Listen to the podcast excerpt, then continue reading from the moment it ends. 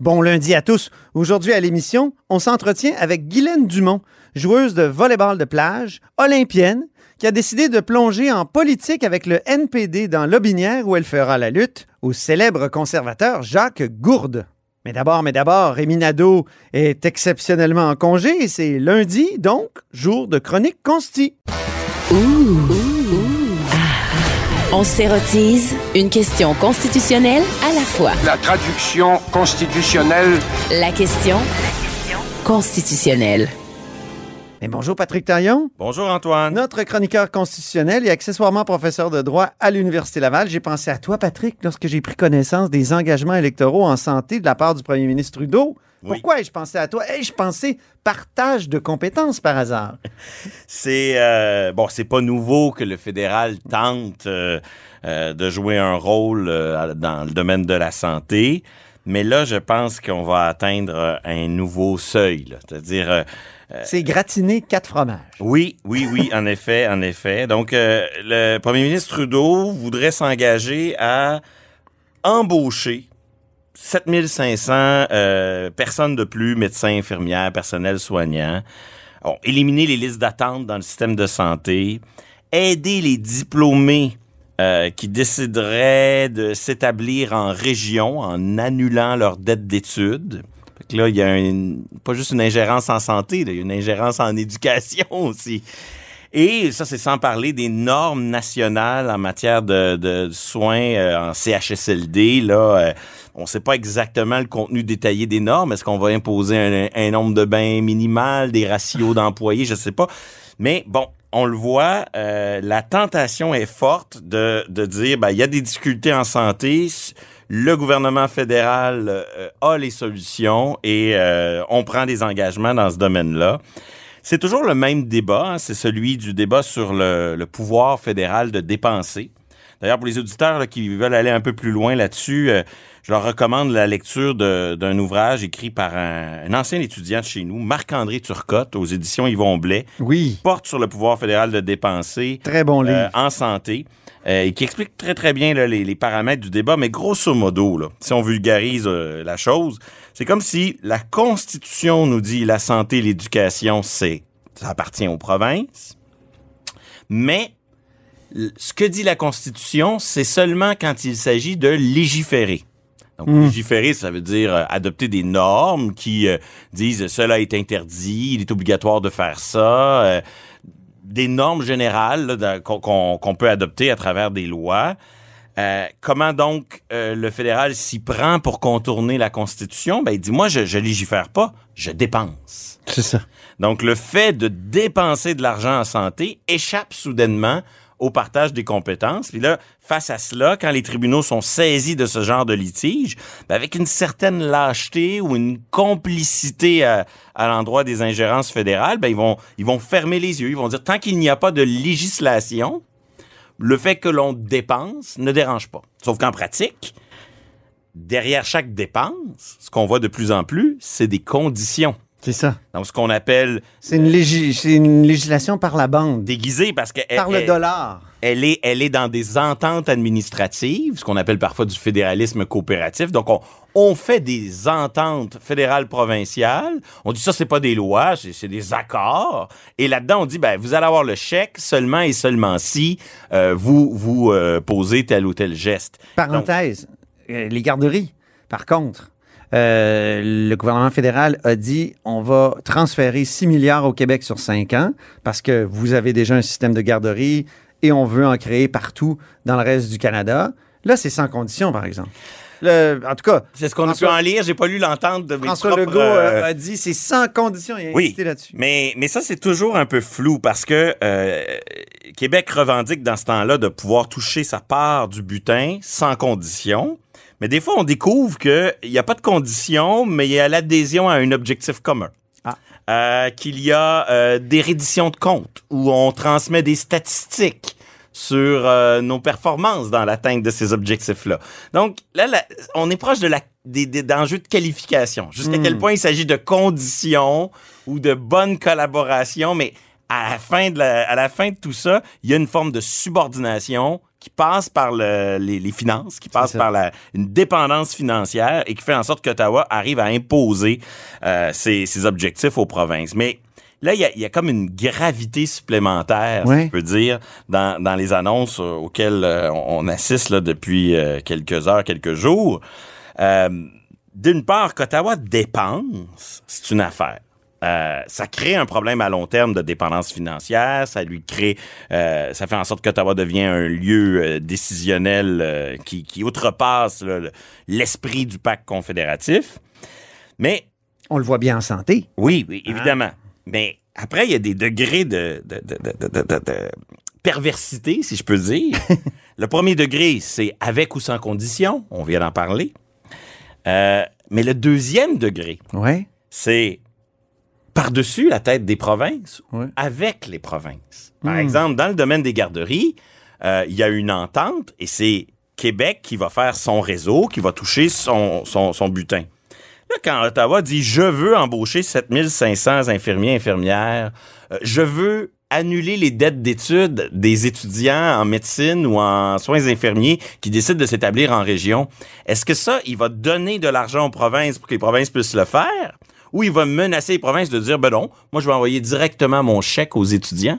Auquel cas, là, la, la- la- la violation de l'esprit du fédéralisme est encore plus flagrante. Et ça, on assiste ça, on assiste à cela dans différents domaines. Je pense au municipal. Oui, au municipal, domaine la municipal, tentation. Constamment, là. La tentation d'aller par-dessus la à tête un des moment donné, voulu créer au, au fédéral un ministre des Affaires municipales, un ministère des Affaires municipales, On- ce qui est complètement en contravention avec la Constitution. Tout comme un ministère fédéral de la santé, parce, à moins qu'il s'agisse de parler de la santé des militaires, de la santé des autochtones, Autochtones, de ouais. la santé euh, des anciens combattants. Euh, donc cet enjeu-là, est-ce qu'on veut passer par-dessus la tête des provinces? Et, et là, je dirais, la, la cerise sur le Sunday, avec les annonces auxquelles on a droit euh, ces jours-ci, c'est l'ampleur de la- l'aspect très micro-gestion. Mhm. Euh, là, on parle d'un gouvernement fédéral qui veut au fond, devenir le département des ressources humaines de nos centres euh, de soins, de nos hôpitaux. Il veut gérer la- le recrutement de 7500 médecins et infirmières. Il veut gérer leur répartition sur le territoire. Évidemment, toujours avec des bonnes intentions. Ben Là oui. n'est pas la question. Mais oui. Et donc, euh, c'est c'est assez inquiétant cet aspect très chirurgical, très détaillé, très euh, euh, micro-gestion qui est derrière cette intervention fédérale. Bon, après, il faudra voir les détails. Est-ce que tout ça, c'est un discours électoral qui, en vérité, va prendre forme dans des ententes où on va transférer l'argent sans condition? Si c'était le cas, euh, peut-être que euh, mon alarmisme d'aujourd'hui euh, euh, pourra se résorber. C'est parce qu'il y a tellement de précédents. Euh, on, on parle des étudiants universitaires, là, les bourses du millénaire, c'était ça? Aussi, Oui. C'était C'est une une- ingérence grossière. Et la tentative de passer par-dessus la tête, justement, pour remettre directement des chèques aux, aux- aux- aux étudiants. Euh, bon, ça a fait l'objet de négociations, mais moi, ce qui m'inquiète par-dessus, euh, en fait, j'ai deux grandes inquiétudes sur ce sujet. C'est la première, c'est la- l'ampleur de, de, de l'intrusion là, à travers des micro-détails. On s'en va dans des détails de plus en plus précis. Et, et la deuxième, c'est euh, l'indifférence que cela peut susciter, du moins dans la, euh, chez la plupart des électeurs du Canada. Voilà. Autrement dit, cette idée que peu importe le palier de gouvernement, peu importe l'ordre de gouvernement qui intervient, euh, tant que c'est fait avec des bonnes intentions, euh, pourquoi pas aller dans cette direction-là? Et donc là-dessus, j'ai peur que dans le reste du Canada, les, les promesses faites par le gouvernement Trudeau soient électoralement payantes et que le Québec se retrouve un peu isolé dans sa défense de son autonomie. Revenons à l'annulation des dettes d'études pour les médecins fraîchement diplômés qui s'installeraient en région. Euh, Ça montre encore une fois un certain décrochage euh, du Parti libéral du Canada par rapport à la situation particulière du Québec. Depuis les années 1960, depuis le gouvernement Pearson à Ottawa et Lesage à Québec, le Québec a négocié euh, une forme d'asymétrie dans le domaine des prêts et bourses. ouais. C'est-à-dire que le reste du Canada était très heureux de mettre en place un système pan-canadien de prêts aux étudiants. Et donc, si vous êtes étudiant à Saskatchewan, vous recevez le même système de prêts et bourses qu'un étudiant ontarien. Mais le Québec a son propre système de prêts et bourses qui a longtemps été plus généreux. Je ne sais pas s'il l'est encore aujourd'hui, il faudrait que je vérifie. Et donc, euh, on se retrouve donc dans un système où, quand Justin Trudeau dit « Moi, je vais annuler les dettes d'études », ben, c'est vrai que dans le reste du pays, il a un peu plus son mot à dire sur le système de, de prêts et bourses. Mais au Québec, c'est un système complètement autonome parce que cette compétence en éducation, on y tient. Est-ce que ça va remettre en question euh, notre capacité d'avoir notre euh, propre système de prêts et bourses? Bref, euh, c'est ça, ça, me semble euh, un terrain hautement miné, toutes ces annonces en santé très détaillées et euh, qui, qui me semble juste introduire davantage de, de complexité et et de centralisation, là où on a peut-être juste besoin de régler des problèmes de financement, puis de laisser les provinces assumer leurs responsabilités. Je dirais que c'est contradictoire aussi avec ce que Justin Trudeau lui-même a déjà écrit dans une lettre à Philippe Couillard. 21 août 2015, Patrick. Il écrivait Il nous faut constamment revenir à l'esprit fédéral, cette idée que nous devons travailler ensemble dans le respect des différences pour atteindre nos objectifs communs les défis auxquels nous faisons face ne peuvent être résolus uniquement à partir d'Ottawa. Ah, tiens, faut mmh. noter ça. Ils exigent un vrai partenariat entre le gouvernement fédéral et les provinces et une vision fédérale qui respecte les compétences du Québec et de toutes les provinces. Cela nécessite un dialogue continu. Aïe, aïe. Sur, On est loin de ça, là. Sur le terrain des principes, euh, parfois, parfois, euh, parfois l'adhésion à l'esprit fédéral est là. Euh, par contre, quand vient le temps de faire des annonces électorales, l'élu à Ottawa sent le besoin de répondre à tous les problèmes, même hmm. ceux qui ne relèvent pas de, de, son propre champ de compétences. Ou fait des annonces dans un autre champ de compétences pour faire oublier euh, ses erreurs et, et, et, son, ses manques, son manque d'action de, dans euh, des champs de compétences qui sont euh, les, les, siens. Je pense aux relations internationales avec euh, l'Afghanistan. Et si la santé des Autochtones, des anciens combattants était un jardin de roses et un exemple pour tout le Canada, peut-être qu'on pourrait parler euh, autrement de ce, ce dossier-là, mais malheureusement, je, pas, je, Ottawa n'a pas fait la preuve de sa capacité à faire nettement mieux que les provinces lorsqu'il est question de, de soins de santé. Ils ont même du mal à payer leurs employés rubis sur l'ongle avec le système Phoenix. Deuxième sujet rapidement, les demandes du Québec euh, durant l'élection fédérale. Oui, un classique. Je suis, je suis très inquiet parce que c'est un classique. Hein? Une élection, c'est c'est le moment où il y a des promesses qui sont faites qui peuvent être euh, euh, soit de futurs gains pour le Québec, soit de futurs reculs sur le plan euh, constitutionnel ou du moins sur le plan du fonctionnement du fédéralisme. Et, là, je suis un peu inquiet du gouvernement Legault. Pour le moment, on entend peu de revendications. Et, les revendications qu'on entend, c'est des revendications qui sont très liées à notre dépendance financière. Je dis pas que l'augmentation des transferts en santé, c'est pas important, mais à terme, c'est c'est mettre euh, un petit euh, un, petit pansement sur une, une plaie qui a besoin peut-être de remèdes plus en profondeur.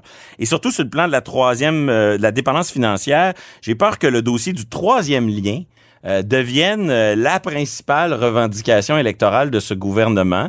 Euh, moi, je suis pas non, bon, je suis sur le fond des choses. Le troisième lien, beaucoup de choses qu'on peut dire pour le critiquer. Euh... Oui, tu peux m'écouter là-dessus. mais, mais, bon. mais bon, mais je, je, je concède qu'il y a des efforts sur le plan du trajet, de l'intégration du du, du, transport en commun. À terme, ça restera toujours un, un projet extrêmement coûteux. Ça, je pense que c'est une réalité objective. Oui. Là, de voir un gouvernement qui peut jouer des cartes pour défendre l'autonomie du Québec dans cette élection, qui priorise au fond un dossier de financement d'un tunnel, c'est pas ça qui va transformer euh, notre euh, la dynamique fédérale provinciale, la dynamique du fédéralisme canadien. Donc, j'ai peur de l'importance que pourrait occuper euh, ce dossier-là parmi les rares cartes que le gouvernement va jouer. Mm-hmm. J'ai peur aussi au syndrome de ce que j'appellerais le syndrome de la bédaine pleine. le, le, le succès qui fait perdre l'appétit. Le boxeur qui perd un peu l'œil du tigre. C'est-à-dire que. tellement repu. Oui. Le, le, le, gouvernement Legault a eu quelques bons coups euh, récemment dans le, les relations fédérales euh, provinciales. Euh, je pense à l'entente sur la nomination d'un juge à la Cour suprême où le Québec a, pu jouer un rôle plus important. Le projet de loi 96 a été bien accueilli par Ottawa, l'entente sur les garderies, des ententes sur le logement social. Et là, on a comme un phénomène où parce que ces dossiers-là ont bien été, ben là, on, omet de, réfléchir à, ce qui doit accompagner euh, les, les, autres mesures qui doivent accompagner ça pour euh, transformer l'essai, compléter mm -hmm. la chose. Euh, par exemple, on a eu un bon coup pour nommer un juge en remplacement à la Cour suprême.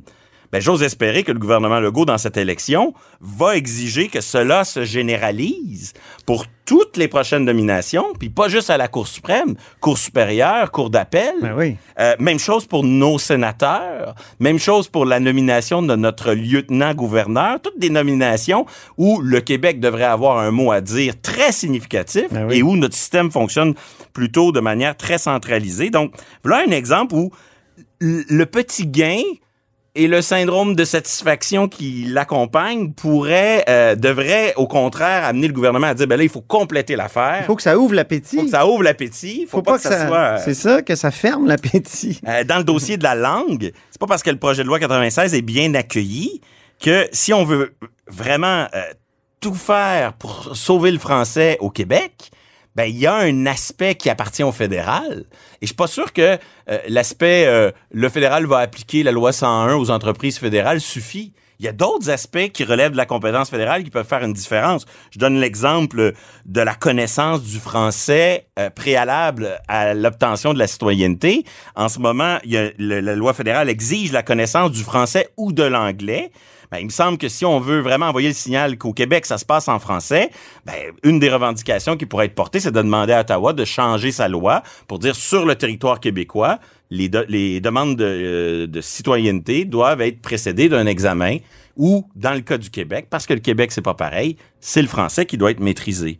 Enfin, euh, c'est un dossier qui me tient à cœur, mais tout ce qui concerne là, la culture, Ben oui. euh, C10, les transformations numériques, un, C10 C'est- n'a pas été adopté. C'est Euh, ce, ce grand projet de loi là qui. euh, Le Québec est derrière l'idée qu'il faut imposer des règles aux, aux géants du numérique. On ça. a supporté le gouvernement Trudeau dans cette dynamique-là, mais attention, les conservateurs, eux, s'ils arrivent au pouvoir, ils n'en veulent plus de ces 10. Donc, qu'est-ce qu'on exige des conservateurs? Et qu'est-ce qu'on exige aussi en contrepartie auprès des libéraux? Euh, on les supporte dans cet effort de centralisation. Est-ce que la moindre des choses, ça devrait pas que Mm. le tout s'accompagne d'une entente Québec-Canada en culture pour justement aménager comme on le fait en immigration, comme on le fait dans les systèmes de gestion de l'offre euh, dans le domaine de l'agriculture, pour mais ça aménager un le, pis-aller. le rôle de chacun. Ça serait un pis-aller par rapport aux positions des différents partis. Parce Ben, que en- et la CAQ, et le Parti libéral, et évidemment le Parti québécois euh, sont pour un, un rapatriement des, des pouvoirs en matière de culture. Ils l'ont dit, ils l'ont inscrit dans des plateformes. Tu sais, la, la, la CAQ, c'est dans son projet euh, pour les nationalistes du Québec de 2015. Or, j'ai posé la question, Patrick, à plusieurs anciennes ministres de la Culture qui me répondent toujours la même chose. Oui, on est d'accord avec ça, puis on aimerait aller chercher les pouvoirs, mais c'est le milieu culturel qui dit non, on aime mieux manger à deux râteliers. Oui. Mais là, là, les choses seront plus jamais pareilles en culture. Ouais. Avec les transformations numériques, avec nos habitudes qui changent.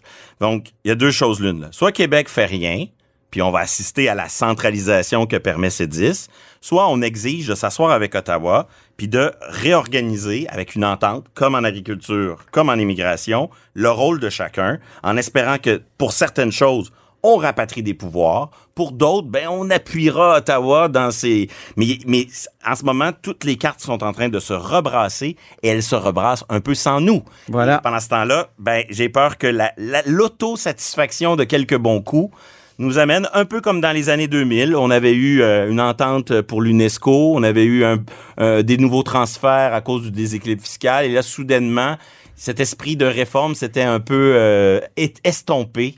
Et donc, il faut développer l'appétit pour des changements plutôt Ben, que... écoute, Moi, je finirais en citant Justin Trudeau. Il nous faut constamment revenir à l'esprit fédéral.